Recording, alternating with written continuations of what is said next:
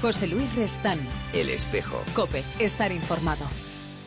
De nuevo estamos ya con todos ustedes y como les anunciaba al inicio de nuestro programa, hoy nos acompaña desde Kenia, nada menos, Frankie Jikandi, que es directora de la Escuela de Formación Profesional Kimlea, que se dedica especialmente a formar a mujeres que trabajan en la recolección del té en una región de Kenia de la que hablaremos en un instante. Antes de conversar con nuestra invitada sobre su vida y sobre su obra, eh, Cristina Sendra nos va a trazar su perfil en el espejo.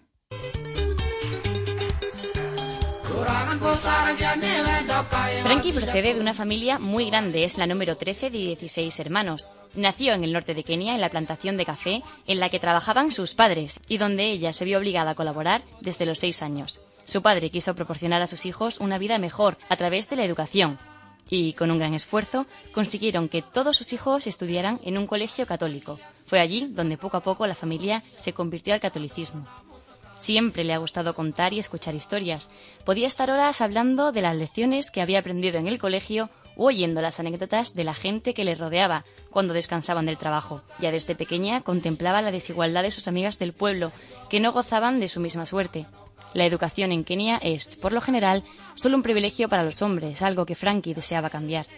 Luchadora, comprometida y siempre contenta, fundó la Escuela de Formación Profesional Kimlea, donde otorga a miles de mujeres la educación que nunca han tenido.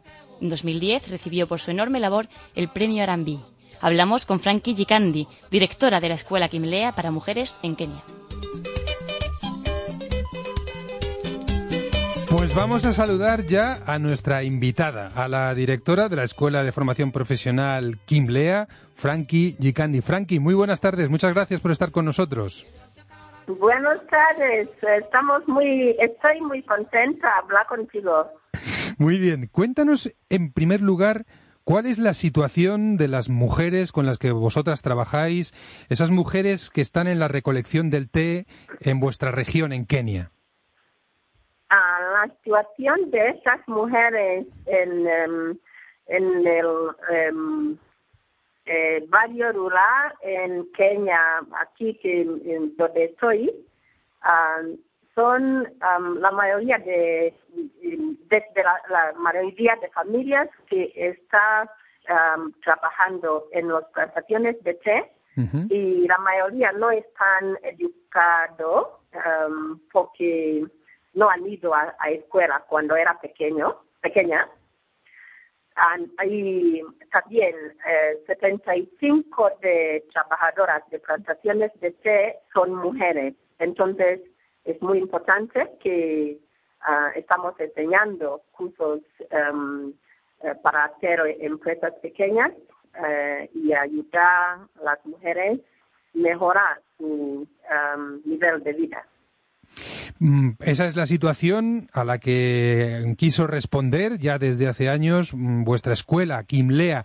¿Qué es lo que encuentran estas mujeres cuando llegan allí? ¿Qué les ofrecéis?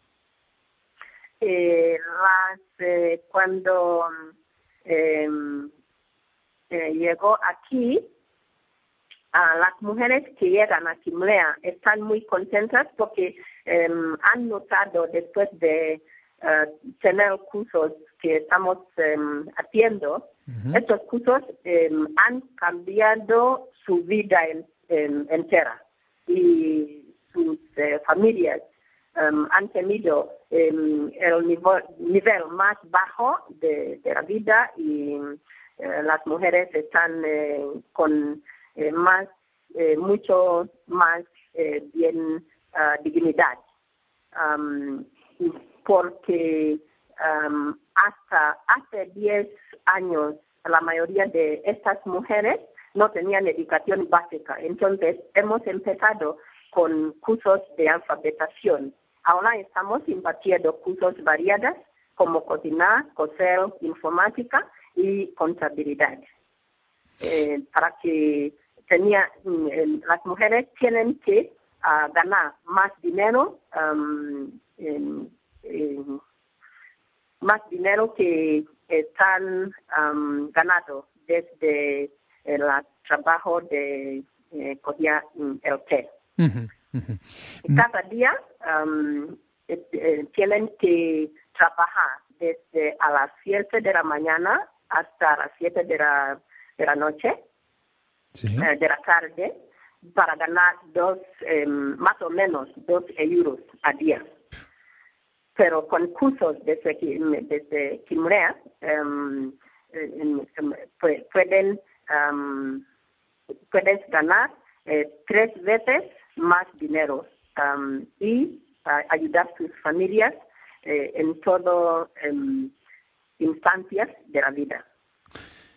¿De dónde proceden los, los, recursos económicos y también los recursos humanos, las profesoras, los profesores, para poder mantener viva esta escuela de Kimlea? Eh, hay que dar gracias a Dios porque del comienzo mm, hasta ahora hemos tenido ayudas de todo tipo, económicamente, materialmente y human, de distintas personas o instituciones de todo el mundo, desde aquí en Kenia y en extranjero. Por ejemplo, um, para mencionar algunas, hay algunas fundaciones desde España em, que han ayudado mucho em, hace muchos años, como Fundación del Bayo, como Fundación Roda, Fomentos, eh, Fundación Fomentos, y desde todas partes de Europa. Pero aquí eh, tenemos algunas, por ejemplo, nuestras profesoras, mm, la mayoría son voluntari voluntariados y alumnas antiguas que está ayudando eh, para que eh, mm, hemos desarrollado, eh, podemos desarrollar la, la mujer pequeña. Um, y cada uno de estudiantes um, necesita seis mil um, euros para estudiar dos años, el curso de dos años, que dura eh, dos años. Um, y este dinero eh, podemos um, de, de, que uh, hace um, eh, eh, tenemos que, que, que ganar um, becas. Eh, no sí, sé sí. Eh, becas, becas. me puedo eh, dice en, en español. Pero Becas, está bien dicho así. de- eh, sí, sí, sí, becas para cada uno, porque no, no hay ayuda de gobierno, no hay ayuda de, de nadie más, mm, pero amigos, amigas, eh, instituciones eh, variadas.